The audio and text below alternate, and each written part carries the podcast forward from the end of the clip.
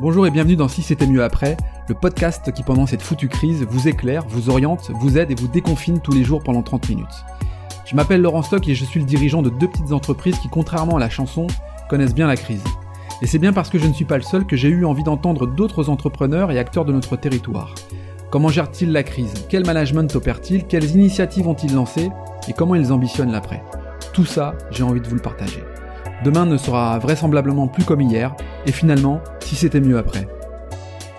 Bon, bah bonjour tout le monde et bienvenue sur le 20e épisode du podcast de, Si c'était mieux après, le podcast qui déconfine les Hauts-de-France. Je reçois aujourd'hui Jérôme Mison. C'est un invité un peu spécial, l'un de nos héros du quotidien qui tous les jours se bat pour que nos dizaines de milliers de malades dans les services de réanimation puissent survivre face à ce foutu virus. On peut dire qu'il est dans le cœur du réacteur. Bonjour Jérôme. Bonjour Laurent. Bon, déjà, comment vas-tu? Très bien, en grande forme. Bon, bah, c'est déjà une bonne nouvelle parce qu'on a, on a besoin de, de toi, de vous tous ces temps-ci. tu peux peut-être te présenter plus, plus, plus largement à, à, nos auditeurs? Très bien, pas, pas de souci. Donc moi, je suis le docteur Jérôme Mison. Je suis euh, urgentiste, praticien hospitalier. J'ai deux fonctions administratives au sein de, de l'hôpital. Je, mmh. je travaille à l'hôpital de Seclin et je suis en fait euh, chef de pôle, donc c'est euh, j'ai de la responsabilité de plusieurs services mmh et également je suis chef de service des urgences. Bon. Bon, merci pour cette présentation. On peut dire que tu es vraiment, euh, comme je le disais, dans, au cœur du réacteur. Alors, euh, ce qui est intéressant de savoir, c'est aussi comment, euh, comment finalement, as du moins le corps médical, comment il a anticipé cette crise, parce que là où on était peut-être nous tous à dire que finalement, cette petite grippette, on y chie après, force est de constater que c'est pas du tout ça, et que heureusement que le corps médical était quand même là aussi pour pour anticiper celle-ci. Comment, comment vous l'avez anticipé et puis surtout après, comment tu gères cette, cette crise? Alors, il faut parler euh, effectivement plusieurs niveaux d'anticipation. Hein. Tu as un niveau euh, plutôt national, régional et local. Mmh euh, je pense que on avait quand même commencé à mettre les voyants un petit peu au vert avec ce qui se passait en Chine, bien sûr, et, la, la, contagiosité importante que le Covid-19 comporte. Mmh après, on a commencé à être un petit peu effectivement mis, mis sous tension à partir du mois de février. Ouais. Et on est quand même rentré dans le vif du sujet au niveau national à partir de fin février, début mars. Euh, moi, j'avoue que le, le, Covid est rentré concrètement dans ma vie le 1er mars, le jour de dimanche 1er mars, je m'en rappellerai toute ma vie, je rentrais de vacances. Et depuis, effectivement, je, je, je, vis Covid, je dors Covid et je mange COVID. tout à fait. Et donc, euh, effectivement, euh, nationalement, depuis le 1er mars, même avant, on est effectivement en relation direct via nos ARS, donc nos agences régionales de santé, d'accord, qui mhm. se font le relais en fait des décisions ministérielles et qui nous demandent effectivement d'appliquer les recommandations. Donc moi, à mon échelle locale, euh, effectivement, depuis allez, la 1er mars, j'applique, mon boulot, c'est d'appliquer euh, mon outil de travail aux recommandations euh, des, de l'ARS et donc du ministère de la Santé. Et alors, le, la, la, journée type, je ne sais pas si on peut appeler ça une journée type, mais enfin, Comment, comment ça se déroule Quelles sont les, les, démarches? Comment ça se passe une journée? bah, Alors moi j'ai deux types de journées en fait parce que je continue aussi à être médecin. Donc mmh. ma, journée classique de docteur, elle change pas énormément parce que je vois des malades, hormis le fait que c'est un peu dichotomique. Hein. on doit tout diviser en deux, c'est-à-dire que on a une réflexion de malade non Covid et une réflexion de malade Covid. Donc on, eh est, on a été obligé quasiment de diviser notre outil de production, si je peux me permettre euh, ce, ce, petit mot. Euh, on a été obligé de diviser en fait euh, en deux l'hôpital. D'un côté les Covid, de l'autre côté les non Covid. Alors il y a une zone de tri qui est effectuée bien sûr en première mmh ligne, mmh d'accord? Donc et après effectivement une fois que le patient est suspect Covid, à partir de ce moment-là, il y a tout un process qui est mis en place, mmh euh, qu'on doit respecter, qui émane des recommandations et qui émane aussi des recommandations de notre infectiologue qui adapte, je, je, l'ai dit tout à l'heure, les recos à notre outil de production. Parce qu'effectivement, on n'a pas forcément euh, euh, tout sur place. On mmh n'a pas aussi forcément des locaux adaptés à tout diviser en deux. Donc c'est pour ça qu'effectivement, au niveau médical, c'est parfois un peu compliqué.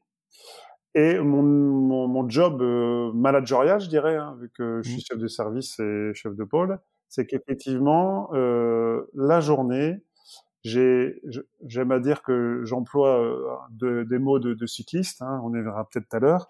Mmh on a deux mots, c'est l'anticipation et la réactivité. Donc en fait, on doit anticiper l'éventualité euh, d'une vague, la fameuse vague, d'accord? Donc mmh. on, essaie de toujours anticiper. Et après la réactivité ou la relance, c'est-à-dire qu'on réagit euh, quasiment au jour le jour en fonction des, des cas ou des situations que, qui nous sont présentées en fait euh, aux urgences et dans l'hôpital. Voilà. Donc ça nous a permis en fait de un peu de dépoussiérer un peu notre fonction et, euh, le, le, gros point positif en tout cas dans ma structure qui est l'hôpital de Seclin, ça nous a mmh permis en fait de, de gommer un petit peu euh, les, les, comment dire les, les œillères qu'on avait peut-être parfois entre entre professionnels et que ça nous oblige en fait à bosser tout le temps, toujours tous ensemble. Donc, euh, c'est oui. c'est hyper transversal et finalement, euh, il y a aussi, une, je suppose, une, une forme de, de, de, solidarité qui doit s'exécuter au quotidien entre chaque corps médical, chaque spécialisé. Tout, tout, à fait, c'est exactement ça. En fait, depuis le 2 mars, donc lundi 2 mars, euh, est mis en place une qu'on appelle la cellule de crise, donc, euh, qui rassemble en fait euh, tous les tous les intervenants, donc mmh. que ça soit euh, les médecins, chefs de service, chefs de pôle, mmh. Les, les, cadres supérieurs de santé, donc et les, les cadres les cadres c'est les, les, les responsables euh, infirmiers des services, d'accord? Mmh. Et en même temps, effectivement, les cadres administratifs qui sont effectivement là aussi pour euh, pour bosser tous ensemble. Donc c'est une cellule des crises qui est mise en place et on analyse la, la situation de la veille et on anticipe l'éventuelle euh, situation qui peut se dégrader ou qui peut se modifier pour le lendemain. Donc ça, c'est depuis en fait le 2 mars, cellule de crise tous les jours. Comment, comment vous faites pour... parce que évidemment, vous avez une sensibilité comme tout à chacun, mais comment vous faites pour rester professionnel face à une situation oui, comme oui. celle-ci? Alors, c'est ouais, une situation qui est nouvelle. Ouais on peut le dire, hein. on n'en a jamais vu des comme ça depuis que la médecine moderne existe. Hein. Effectivement, des, des, maladies contagieuses, oui, on peut, on peut rappeler la dernière grosse épidémie, c'était quand même euh, la grippe espagnole en 1920. Bon, je pense qu'il n'y a pas beaucoup de personnes qui peuvent nous, nous, nous dire ce qu'ils, ce qu'ils ont vécu, mais mmh. ça change en fait beaucoup de choses, et euh, notamment sur, sur l'approche qu'on a, malheureusement, de la fin de vie, euh, des, des, des, décisions qu'on doit prendre. D'accord? Mmh, mmh, euh, mmh, donc psychologiquement, ça peut en perturber euh, parce que euh, on nous donne des recos sur euh, les personnes sont âgées. Est-ce que faut-il les envoyer en, en, en réanimation Il faut il faut analyser tout ça. Donc je comprends bien que oui, au niveau humain, ça doit ça, ça peut être très perturbant. Euh, donc nous, au niveau de nos équipes, euh, on a mis euh, des psychologues, psychologues du travail, euh, médecins du travail aussi, euh, ils sont à mmh. disposition, par groupe de parole ou bien par des entretiens individuels, mmh. parce que parfois certaines situations sont difficiles à prendre. c'est des situations qui sont difficiles à prendre vis-à-vis de la famille, vis-à-vis -vis de la personne, et puis vis-à-vis -vis de nos équipes. donc c'est pour ça qu'effectivement, il y a des situations depuis maintenant euh, six semaines qui qui sont pas des situations qu'on a l'habitude de gérer. Débrancher un, débrancher un aspirateur. on, l'a toujours fait, mais euh, c'est devenu euh, maintenant c'est quasiment euh, des procédures en fait. Là, on est quand même euh, ce qu'on appelle en, en, situation de, de crise, d'accord. Mmh. Donc, mmh. il y a il y a ce qu'on appelle les plans blancs des hôpitaux qui ont été déclenchés. Donc ça amène beaucoup de choses, notamment, petite parenthèse, l'arrêt de, toutes les vacances de tous les praticiens jusqu'à une date, euh, on ne sait pas laquelle. Bon bref, je, ferme la parenthèse. mais, c'est une parenthèse intéressante parce que ça montre aussi que chacun doit, doit faire des efforts. Vous en faites un max. C'est complètement dingue quand effectivement la, société civile euh, confinée doit aussi comprendre que les vacances, c'est peut-être pour un peu plus tard. Enfin, c'est oui, important aussi que tu puisses relever ce message-là, je crois. Tout à fait. Alors, pour dire que la société civile, moi, au niveau local, euh, on trouve qu'on a, il y a un élan de, de, générosité, de solidarité qui est importante. Chacun, à son niveau, fait, euh, fait des petits efforts. euh, notamment euh, manifestent euh, leur, comment dire, je sais pas, leur solidarité, solidarité vis-à-vis de, de l'hôpital.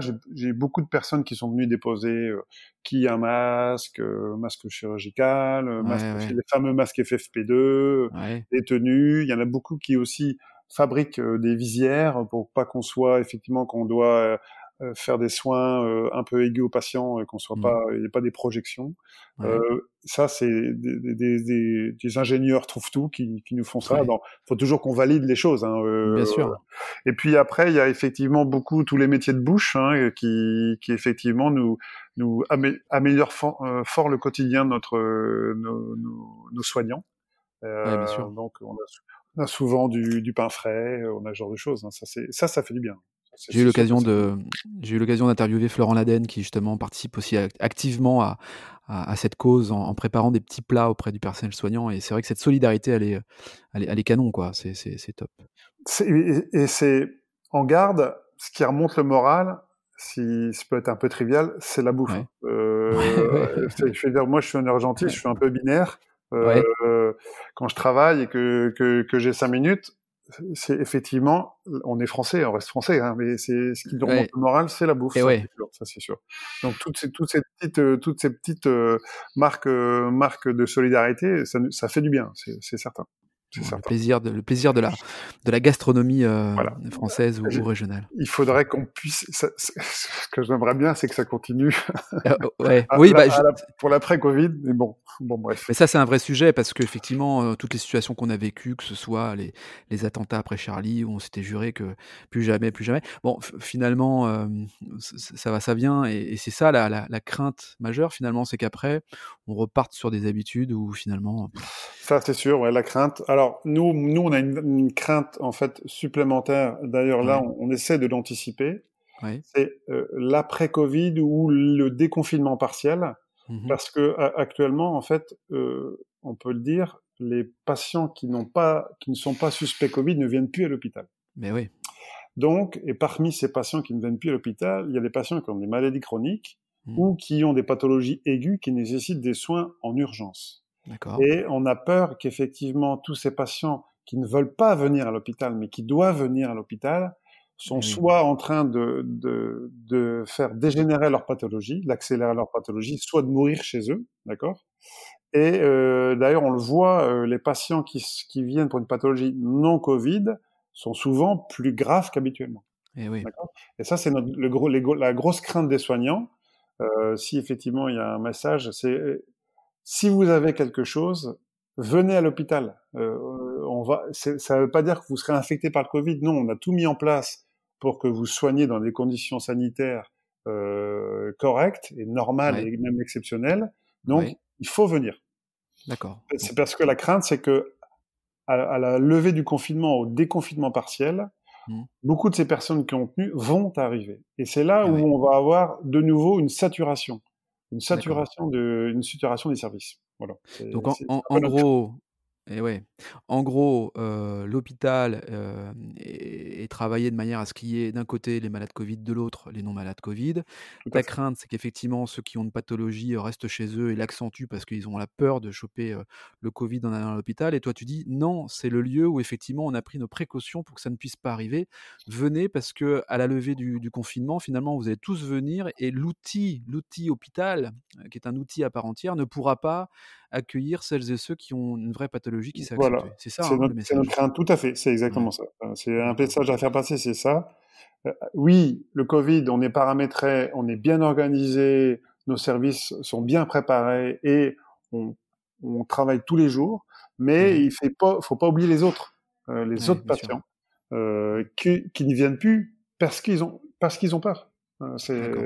Et donc notre, notre réflexion actuellement, elle est de dire comment va-t-on euh, adapter notre outil de travail pour mmh. soigner deux, les deux catégories de personnes, c'est-à-dire les Covid et les non-Covid. voilà. Donc en consultation, en chirurgie, en hospitalisation. Et c'est effectivement là qu'on est, là on est en train de travailler, c'est sur ça. Bon. J'ai l'impression que les vacances, c'est pas pour demain. euh... Dis-moi, euh, j'entends depuis euh, quelques jours, alors tu vas me dire si c'est une cause à effet, mais dans certains pays, entre autres en Allemagne ou dans, les pays, dans les pays nordiques, ces pays qui sont dirigés par des femmes, visiblement, auraient moins de cas qu'en France ou dans les pays latins, on va dire, ou, du moins dans les pays dirigés par des hommes. Tu as, un point de vue là-dessus? Tu l'expliques ou pas? Écoute, enfin, mon opinion, elle est plutôt de dire dans quel type de pays il y a ces femmes.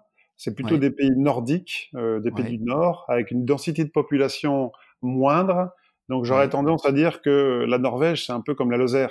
Euh, ils, sont, ils, sont déjà plus ou moins confinés de base. D'accord? D'accord, ok. Euh, J'ai rien contre les habitants de la Lozère, c'est un super, un super endroit. Mais je veux dire que déjà, ils sont, ils sont un, plus, euh, plus confinés parce qu'ils ont une densité de population moindre. Moindre, ouais. Probablement que c'est, on le voit au Danemark d'ailleurs euh, aussi, euh, que ces populations sont quand même plus disciplinées. Euh, sont moins latines, d'accord hein, euh, C'est-à-dire qu'on n'est pas obligé de les contraindre pour qu'ils fassent des pour qu'ils fassent des mesures barrières. Mmh. C'est là qu'il faut qu'on parle. Euh, et que pour l'Allemagne et aussi, je pense, pour les pays scandinaves dont on parlait, je pense que ils ont, en étant plus riches, ils ont un nombre dédié de lits de réanimation par habitant un peu plus important que nous. D'accord. Je pense pas que ça soit la problématique. La problématique, à mon avis, elle est plutôt sur la densité de la population. D'accord. Et, et, et c'est un peu sectaire peut-être ce que je vais dire, mais c'est aussi sur le niveau social. D'accord. Non, mais ça, ça s'explique, euh, mmh. évidemment, ça, s'explique. Ok, bon, écoute, euh, très, très bien. demain, tu as, tiens, demain, tu as, l'occasion d'être euh, devant le ministre de la Santé. Tu, tu, tu lui dis quoi Alors, c'est tu demandes ça à un urgentiste après euh, un an des grèves des urgences? Ouais, ouais, ouais. il va en prendre, il va prendre cher. Non, mais euh, je dirais, je dirais plusieurs choses. D'ailleurs, j'aurais d'abord un discours sympathique. Je dirais effectivement, cette crise, elle est dingue. Elle est, euh, c'est la première fois qu'on est soumis à ce genre de choses mmh. et que ça fait que deux mois. C'est quand même aigu hein, sur l'échelle d'une année. C'est quand même un truc de fou. que je trouve que euh, déjà, ils communiquent bien, le ministère communique bien, euh, ils font avec les moyens, et je pense que ça, ça redescend bien. Donc, euh, on a quand même, à mon avis, la chance d'être dans un état, euh, c'est une, une, structure euh, pyramidale. Je pense que ça, ça, ça, ça, marche, ça fonctionne bien. Donc une bonne communication. Une bonne com. Euh, on peut, alors, on a, on a quand même un état-providence. Alors bien qu'il ait été un peu blackboulé et un peu difficile depuis ces derniers temps, mais euh, nous, on soigne euh, sans aucune distinction sociale. Bien sûr. Et puis on prend, on prend tout le monde. on reste ouvert 24 heures sur 24. Donc d'autres pays ne peuvent pas dire ça. Alors après, effectivement, sur les moyens, on se rend compte, mais c'est peut-être et je pense que notre président a mis le doigt là-dessus sur son dernier discours, on met quand même le doigt sur effectivement depuis quelques années on diminue les lits, on diminue les moyens parce que le système de financement hospitalier a changé. Pour te dire que maintenant, un hôpital public, ça, ça fonctionne comme une clinique privée, comme une, comme mmh. une société à but euh, lucratif. C'est peut-être un peu un fort comme terme, mais oui, c'est probablement ça. Mmh. Donc, euh, j'aurais tendance à dire, alors j'ai pas les clés, mais il faut essayer de changer le système de financement hospitalier. D'accord. Euh, Peut-être aussi euh, essayer de d'éduquer les gens. Je, je, crois beaucoup à la médecine préventive. D'ailleurs, on pourra revenir après un peu sur la problématique sport-santé. Euh, Je crois beaucoup en l'éducation des gens. Euh, c'est difficile, c'est difficile euh, de d'éduquer les gens, mais il faut, il faut le faire pour mmh. que effectivement les gens consomment moins de soins. Euh, on, un, un, rapport dernièrement montrait que 30% euh, euh, des personnes viennent et ça ne débouche pas sur grand chose. D'accord 30% des actes sont effectués euh, sans qu'il y ait de résultats positifs assez, ou négatifs. Donc il y, a, y, a, ça aussi. Il faut changer effectivement notre manière d'appréhender la médecine, mmh médecine préventive au maximum, donner peut-être plus de moyens euh, avec des réserves sanitaires, mmh peut-être un peu plus importantes pour des crises. Mais d'ailleurs, tiens, moi, je tiens à, saluer et à réhabiliter euh, Madame Bachelot, parce que si actuellement on a encore des masques dans les hôpitaux, euh, c'est grâce à elle, d'ailleurs. D'accord. Euh, Sur les épisodes euh, précédents. Et, et, puis, effectivement, essayer de trouver un système de financement probablement différente parce que actuellement, dans les hôpitaux, c'est un peu la course à l'échalote. C'est-à-dire que euh, euh, la directrice est contente quand on augmente tous les ans euh, notre... Euh, alors c'est un peu vache de dire notre directrice, mais plus on voit de personnes, plus euh, l'hôpital reçoit, euh, reçoit des financements. Ouais, plus il y a de volume, plus il y a de financement. Voilà, c'est ça, c'est exactement ce que je voulais dire. Et, et, et et c'est un peu gênant au fait. Nous, on n'est pas là forcément pour pour euh, pour. C'est pas comptable quoi. Voilà, c'est ça. On n'a pas logiquement on est des tout on doit on doit soigner et et malheureusement la logique comptable est venue s'intégrer à ça depuis euh, je crois que c'est 2007. Voilà. D'accord. Depuis. Voilà. Ok. Voilà, c'est ce que c'est ce que je dirais. Très bien. Bah écoute, euh, je, je, je, ne pourrais pas faire ce relais, mais enfin s'il écoute le podcast, pourquoi pas? euh, tu parlais tout à l'heure de, d'activités de, sportives, justement, un esprit sain dans un corps sain, c'est tout à fait. C'est, bien adapté. Mmh. Et toi, tu as, as pris des initiatives par rapport à ça, justement, pour bah, solliciter des entrepreneurs, c'est ça? Enfin, tu explique-nous, c'est quoi ton Oui, oui. En fait, plusieurs, on a plusieurs projets avec mon épouse qui est également médecin cardiologue et mmh. sportive. Euh, on s'est dit bon, nous, on, on, continue à travailler. Alors, on a peut-être encore la chance de travailler, ouais. mais effectivement, pour travailler, il faut pouvoir faire autre chose pour pouvoir continuer à travailler. Donc, pour nous, le, le sport, et c'est très important en termes individuels, mais aussi c'est ce qu'on essaye d'inculquer euh, à nos patients, que le sport, le sport dans, dans la partie santé, c'est hyper important. Médecine préventive, plus je prends soin de moi, plus je prends soin de mon corps, plus euh, le, moins théoriquement j'aurai de soucis de santé. C'est reconnu, c'est vraiment euh, prouvé, tout ce qu'on veut. Et donc, euh, comment on s'est posé la question comment réussir à faire du sport, comment réussir à promouvoir le sport? Et puis l'idée aussi, c'était comment aussi continuer à générer euh, du lien social, voire l'augmenter. Euh, donc on a mis tout ça dans notre tête. Et puis euh, à un moment, ça m'a fait tilt parce que Frédéric, ma, mon épouse, devait faire un marathon. Le, je crois que c'était le 29 mars à Gand. Donc préparation, bien sûr, 4-6 mois, genre de choses. Donc annulation du marathon et je la voyais tourner comme un lion en cage plutôt comme une lionne en cage. Ouais. J'ai dit bah écoute, c'est pas grave, on va faire euh, tu vas faire ton marathon sur euh, on a la chance d'avoir un tapis de course. D'accord. Euh, pour promouvoir le sport, le sport et la santé, le lien social. Donc euh, on a fait effectivement une session de marathon euh, en direct via Facebook le dimanche 29 mars à l'heure dite du, du, marathon qu'elle devait faire pour sensibiliser les personnes euh, au sport et en plus euh, pour essayer de récupérer des fonds pour euh, nos deux structures respectives qui sont l'hôpital de Seclin que je représente et puis la clinique du Bois, la structure hospitalière de, de, mon épouse. Okay. Donc ça a très bien marché, on était très mmh. contents, elle la première. Euh, on a eu pas mal de, de fonds d'ailleurs qu'on qu mmh. commence à utiliser. Moi, j'ai acheté, a, on a acheté des, des, des surblouses à usage unique euh, pour les services qu'on a qu'on a donné okay. en, en, don aux deux, deux structures. Et Donc puis, tout ça pour la cause du moment finalement, hein, c'est ça hein Tout ça pour la cause du moment, sans oublier quand même. Euh, l'activité, le sport, le sport, c'est la santé. Ouais, Et eh oui, bien sûr. ça, ça, ça reste. J'espère que ça restera. Ouais. Et donc, euh, on s'est dit bon bah on est peut-être un peu hyperactif et on s'est dit bah qu'est-ce qu'on peut faire maintenant? Euh, ouais. donc comme on est triathlètes euh, tous les deux avec quelques autres collègues dont des entrepreneurs bien sûr qui, qui nous aident avec leur avec qui pratiquent et qui nous aident avec leur réseau. Euh, on réfléchit euh, on est assez avancé d'ailleurs euh, pour euh, essayer de faire un Ironman en relais tout en étant confiné ah oui, carrément. Alors là, les gars, euh, d'accord. Alors, ça sera un, un, un, Ironman à plusieurs. Oui, euh, okay.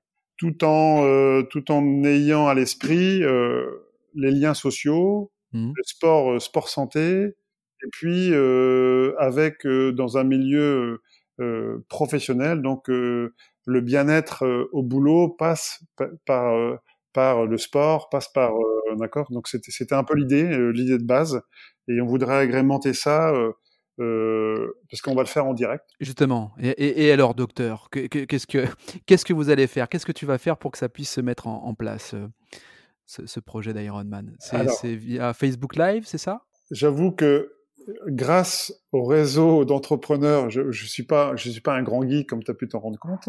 Euh, et donc, je pense qu'il y a, il y a ce qu'il faut. Il y a un vivier impressionnant dans le Nord. Euh, dans, dans, le Nord, tout le monde est hyper positif. Ouais. On arrive à trouver les bonnes solutions quand on pense que ça va pas aller. Alors, je, je connais pas encore trop le le, le, mode, mais je pense que ça sera sur un, un style euh, Facebook Live, hein, quelque chose comme ça, c'est sûr. Oui, tout à fait. Et alors, il y, y, a une date? Oui, oui, oui, c'est dimanche 26 euh, avril. Ok.